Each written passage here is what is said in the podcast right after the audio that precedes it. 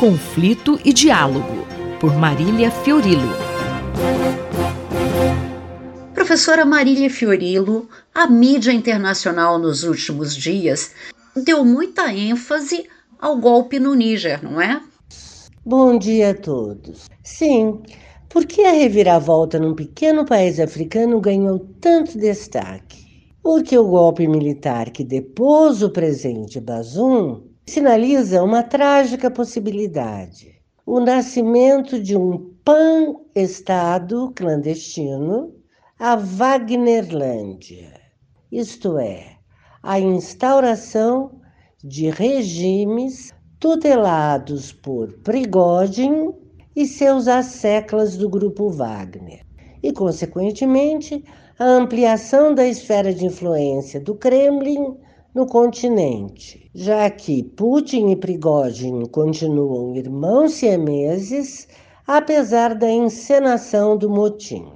É por isso que se vê tanta bandeira russa nas manifestações de rua em apoio ao golpe. E também porque tantos países estão alarmados, principalmente os africanos, como Nigéria e Senegal, que deram um, ultimato fracassado para os golpistas recuarem.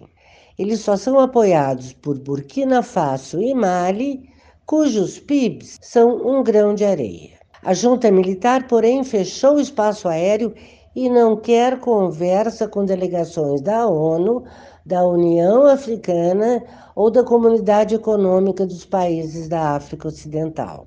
E o que seria essa Wagnerlândia, professora? A Wagnerlândia é a consolidação de um poder paralelo que os mercenários do Wagner vêm construindo há anos na África. O regime das Wagnerlândias é uma meridiana aberração.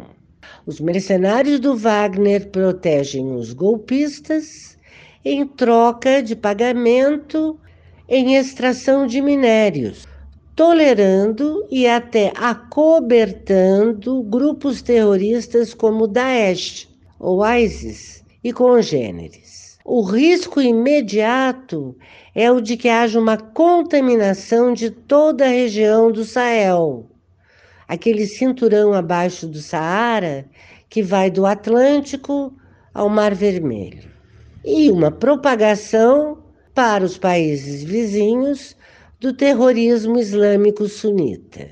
Pior, Níger, agora um protetorado do Wagner, é rica em urânio, indispensável para bombas atômicas. Esta foi a professora Marília Fiorilo que conversou comigo, Márcia Vanza. Conflito e Diálogo, por Marília Fiorilo.